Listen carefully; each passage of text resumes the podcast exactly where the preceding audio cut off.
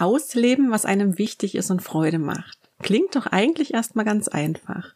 Und trotzdem halten sich viele Menschen damit zurück, lassen sich von den Zweifeln des Umfelds anstecken. Zum Beispiel von den Gedanken, vielleicht lohnt es sich ja gar nicht, diese oder jene Entscheidung zu treffen. Vielleicht ist es besser, wenn ich alles so lasse, wie es ist. Dann muss ich mich auch nicht mehr ständig diesen abwertenden Fragen aussetzen und mich rechtfertigen. Falls dir das bekannt vorkommt, möchte ich dich mit dem Monatsimpuls vom Juni zu einer neuen Sichtweise einladen, denn es gibt kaum etwas, das mehr Halt gibt als ein sinn- und wertorientierter Alltag.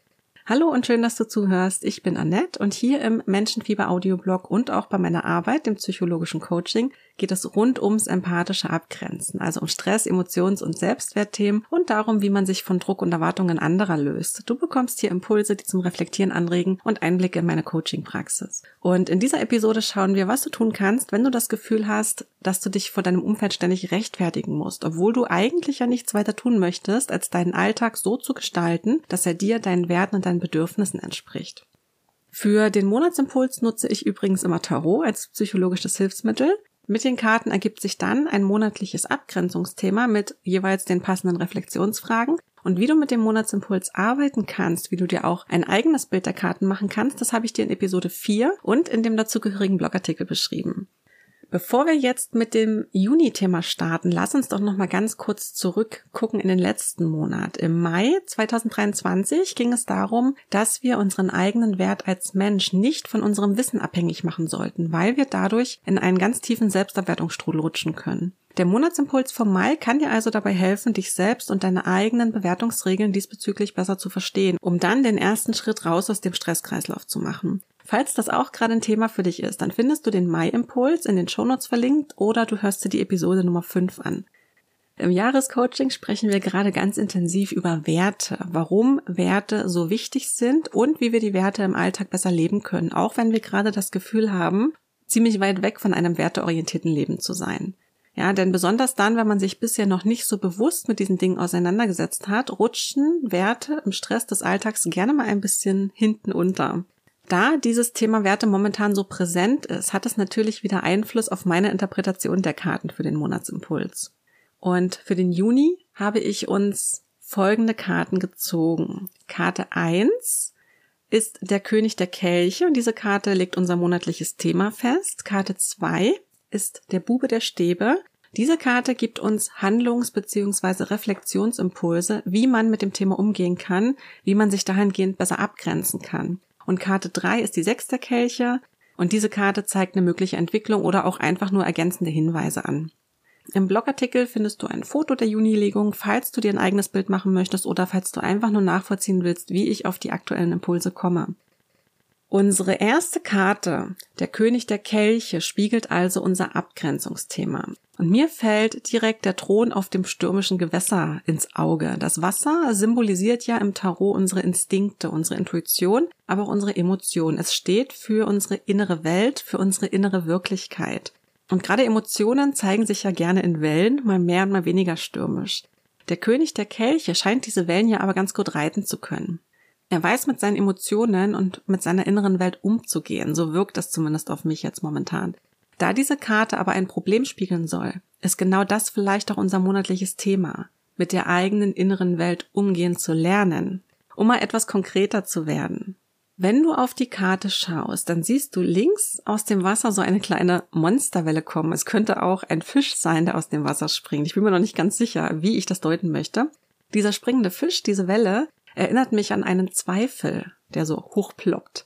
Und dieser Zweifel löst entsprechende Emotionen aus. Und häufig sind es ja unsere eigenen Zweifel, die uns auch durch unsere Mitmenschen gespiegelt werden. Ja, unsere Mitmenschen sprechen ganz oft aus, was wir selbst nicht sehen wollen oder was uns auch einfach nicht bewusst ist. Also wir können die ganz prima als Spiegel nutzen. Vielleicht zweifelt dein Umfeld deine Entscheidungen an. Ja, Entscheidungen, die du aufgrund deiner Werte triffst. Das ist dabei völlig egal, ob es sich um Beziehungen, um Interessen, um Hobbys handelt oder um deine Berufswahl. Ganz vorn mit dabei ist oft die Frage, lohnt sich das denn, was du da tust? Ist denn das das Richtige für dich, was du da tust? Bringt das was? Und diese Frage, lohnt es sich denn, die zielt bei vielen Menschen meist allein auf die äußeren Ergebnisse ab. Lohnt es sich finanziell? Lohnt es sich, weil du dann gemocht wirst? Lohnt es sich, weil du dann irgendwas hast, was du vorher nicht hattest? Lohnt es sich, weil es dann sicherer ist und so weiter und so fort. Und für dich jetzt vielleicht ganz wichtig, wenn deine Mitmenschen deine Entscheidungen nicht verstehen, dann sehr wahrscheinlich deswegen, weil sie ganz andere Bewertungsmaßstäbe nutzen als du. Ja, wenn du dich für etwas entscheidest, was du wirklich möchtest, dann wird sich das in irgendeiner Form auch für dich lohnen, auch wenn das ein Lohn ist, der für deine Mitmenschen nicht genug wäre. Das ist aber nicht dein Thema. Und wenn du jetzt aber selbst daran zweifelst, ob es sich lohnt, wirst du immer wieder glauben, dass du dich rechtfertigen musst für irgendwas. Wenn du zu diesem Thema reflektieren möchtest, dann ähm, hol am besten jetzt, falls du es noch nicht hast, einen Zettel und einen Stift und notiere dir folgende Fragen oder lies sie einfach später im Blogartikel nach. Frage Nummer eins von vier. Welche Entscheidung zweifelst du an oder auch welche anstehende Entscheidung zweifelst du an, die du aber innerlich eigentlich schon getroffen hast, wo vielleicht bloß noch dieser, die Verkündung fehlt oder dieser Schritt? Was hat diese Zweifel ausgelöst? Gab es irgendwie äußere Umstände? Hat jemand was gesagt? Ist irgendwas passiert? Ja, was hat diesen Zweifel angelö äh, ausgelöst? Was hat dafür gesorgt, dass du deine Entscheidung anzweifelst? Wann und wo hast du das Gefühl, dich für das Leben deiner Werte rechtfertigen zu müssen? Und, vierte Frage und letzte Frage zu diesem Punkt, durch welche emotionale Überreaktion äußert sich das vielleicht? Ja, wenn, ähm, wenn wir angezweifelt werden, uns rechtfertigen müssen, sind wir in der Regel gestresst. Wie äußert sich das bei dir? Das ist einfach dafür gut, dass du deine eigenen Muster erkennst. Unsere zweite Karte, der Bube der Stäbe, hilft uns zu erkennen, wie wir mit diesem Rechtfertigungsdruck, den wir uns im Grunde selbst machen, umgehen können. Also wie wir aus diesem Zweifelkreislauf aussteigen können. Die Zweifel, die du hast, die werden wahrscheinlich dafür sorgen, dass du dich zurückhältst, dass du deine Werte nicht so auslebst, wie du es gerne möchtest, weil du die Konfrontation mit deinem Umfeld fürchtest und weil du keine Lust hast, dich zu rechtfertigen. Total normal. Momentan ist es wahrscheinlich einfacher, wenn du dich, deinem Umfeld wieder anpasst. Ja, es ist einfacher, aber es macht dich unzufrieden und das ist ein ganz wichtiger Punkt. Unsere Figur auf der zweiten Karte, wenn du dir die anguckst, die hält den Stab mit beiden Händen und schaut an diesem Stab nach oben. Im Tarot heißt es, dass die Stäbe den Kelchen Energie geben. Du musst dir das so vorstellen, dass die Kelche, die das Element Wasser symbolisieren, ja eher passiv sind. Also bei den, ähm, bei den Kelchen, beim Wasser, da geht's viel ums Empfangen, ums Wahrnehmen, ums Fließen lassen, zum Beispiel von Ideen und Kreativität. Und die Stäbe, die gehören zum Element Feuer und symbolisieren unter anderem die geistige Umsetzungskraft. Ja, du kennst bestimmt äh, diese Sprichwörter für etwas brennen oder für etwas Feuer und Flamme sein. Ergänzend kommen dann noch die Münzen für die tatsächliche Umsetzung dazu und die Schwerter für das Element Luft, die ähm, ja, die uns helfen, Dinge zu planen und zu ordnen. Zurück zu unserer Stabkarte. Im Gegensatz zu unserer ersten Karte, wo es viel Wasser gibt, gibt es hier sehr viel Wüste. Und dieses, diesen Gegensatz, den können wir als Hinweis deuten, mal ganz gezielt sachlich und rational zu sein. Und zwar da, wo uns Zweifel und Befürchtungen zu überfluten drohen. Also da, wo es gerade besonders emotional wird, da werden wir besonders sachlich. Das bedeutet jetzt für dich, dass du es genauso machen kannst wie unsere Figur auf der Karte. Halte dich an dem fest, wofür du brennst was dir Freude macht, was dich erfüllt an dem Stab und blicke ganz gezielt nach oben zu deinem Warum. Und an diesen Dingen solltest du dich immer orientieren, ja? Orientiere dich immer an dem, was dir selbst in deinem Leben wichtig ist. Lass dich nicht von deinen alten Stressmustern und von den Ansichten anderer leiten. Das ist dein Leben, das sind deine Entscheidungen. Und ich weiß, dass es leicht gesagt ist. Es hilft aber sehr, wenn du deine Werte überhaupt erstmal kennst, wenn du sie dir ganz bewusst machst und wenn du dir auch bewusst darüber wirst, was du eigentlich befürchtest. Die Fragen, die du dir hier stellen kannst, sind, was ist dir wichtig im Leben? Wovon bräuchte die Welt deiner Meinung nach mehr? Was macht dir Freude? Was entzündet dein inneres Feuer? Was willst du lernen und oder weitergeben? Und warum lohnt es sich für dich und für andere, wenn du dich für die Dinge oder Menschen entscheidest, die deinen derzeitigen Wertevorstellungen entsprechen? Wie geht es dir vor allem langfristig, wenn du für dich und deine Werte einstehen kannst? Was verändert sich dadurch oder was verändert sich sehr wahrscheinlich? Kommen wir zu unserer dritten Karte, die Sechs der Kelche. Und diese Karte ist eine Ahnenkarte und die soll eine mögliche Entwicklung oder einfach nur einen ergänzenden Hinweis spiegeln. Wenn du die Karte anschaust, dann siehst du, wie eine Figur einer anderen etwas überreicht. ähm, Tarot bedeutet das, die Vergangenheit, also ein Ahne, gibt der Gegenwart, also dir, ein Geschenk. Und dieses Geschenk von den Ahnen, das kann zum Beispiel eine Erinnerung an deine Kindheit sein, die dir jetzt einfach kommt oder die du bewusst aufrufst. Es kann aber auch etwas sein, das du selbst als Ahne hinterlassen wirst. Ja, je nachdem, von wo aus man das betrachtet.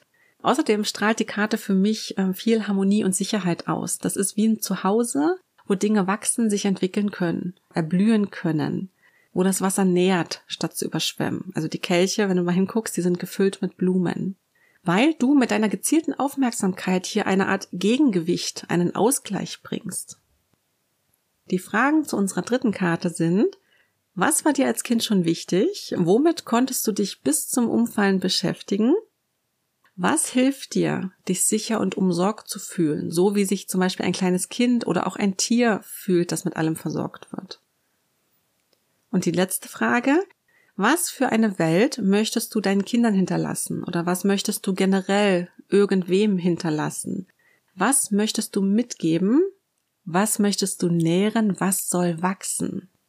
All das bringt dich deinen Werten nochmal ein bisschen näher. Es ist manchmal ja wirklich nicht so einfach zu beantworten, was sind meine Werte? Das ist so eine abstrakte Frage, ne? Deswegen ähm, geh das ruhig mal ein bisschen von der anderen Seite an und frag dich, in welcher, in was für einer Welt möchte ich leben, was für eine Welt möchte ich hinterlassen. Wenn du es dir aussuchen könntest, wie wäre diese Welt? Was bräuchte diese Welt, um wieder ganz zu werden vielleicht auch?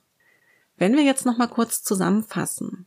Unser Umfeld spiegelt unsere eigenen Zweifel. Und wenn Mitmenschen anzweifeln, dass unsere Entscheidungen sich lohnen, dann entweder, weil wir selbst nicht so ganz überzeugt sind, oder weil wir uns nicht trauen, unseren eigenen Werten zu folgen, weil sie sich vielleicht viel zu sehr von den Werten und Vorstellungen unserer Mitmenschen unterscheiden. Und ganz ehrlich, wer möchte schon als merkwürdig bewertet, abgestempelt werden und dann womöglich ausgegrenzt werden? Das ist ganz normal, dass man da so ein bisschen Hemmungen vielleicht hat an manchen Stellen. Statt sich jetzt aber einem Umfeld anzupassen, das gar nicht richtig zu einem passt oder nicht mehr passt, sollte man sich immer an den eigenen Werten orientieren, sie wirklich immer wieder gezielt ins Blickfeld holen und sich dann bewusst machen, warum das nicht nur für einen selbst lohnenswert ist. Ansonsten werden Unzufriedenheit und Dauerstress eher stärker. Damit tust du dir keinen Gefallen. Wenn du deine Werte nicht kennst, dann frag dich ruhig, ähm, was für eine Veränderung du dir von der Welt wünschst oder von deinem direkten Umfeld, ja, wenn dir Welt jetzt ein bisschen zu weit gegriffen ist. Frag dich, welche Welt würdest du gerne deinen Kindern hinterlassen, wenn du welche hast? Auf diese Art bekommst du ziemlich schnell ein Gefühl dafür, was dir wichtig ist. Und um den Kreis jetzt nochmal zuzumachen, wenn du weißt, was dir wichtig ist und du deine Entscheidungen entsprechend deiner Werte triffst und dir klar darüber bist, warum es sich für dich, aber auch für andere lohnt, so zu entscheiden, wird dein Umfeld das sehr wahrscheinlich weniger anzweifeln. Oder es ist dir einfach nicht mehr so wichtig, ob irgendjemand irgendwas anzweifelt. Das wird dir vielleicht gar nicht mal wirklich auffallen. Einfach weil du selbst fest dahinter stehst. Und du wirst dann auch nicht mehr das Gefühl haben, dich rechtfertigen zu müssen. Je klarer und sicherer du mit dir bist, desto klarer und sicherer wirkst du auf dein Umfeld und desto weniger Zweifel kommen zurück. Und damit sind wir auch schon wieder am Ende vom Juni-Impuls angekommen. Wenn du per E-Mail über den nächsten Monatsimpuls informiert werden möchtest, dann kannst du dich für die kostenfreie Menschenfieberpost eintragen. Und wenn du deine ganz persönliche Situation mal mit Hilfe der Tarotkarten psychologisch durchleuchten möchtest, um sie besser zu verstehen, um nächste Lösungsschritte zu finden, und um gleichzeitig deine Selbstwahrnehmung und deine Entscheidungsfähigkeit zu stärken, dann melde dich sehr gern für ein E-Mail-Coaching mit Tarot. Hast du Fragen, Gedanken oder Ergänzungen zum Juni-Impuls, dann kommentiere am besten direkt unter dem zugehörigen Blogartikel auf meiner Website. Du kannst mir aber natürlich auch eine Mail schreiben oder deine Fragen und Gedanken anonym einsenden. Alle Links und Infos dazu findest du in den Show Notes. Ich danke dir sehr für deine Zeit und wenn du möchtest, bis zum nächsten Mal.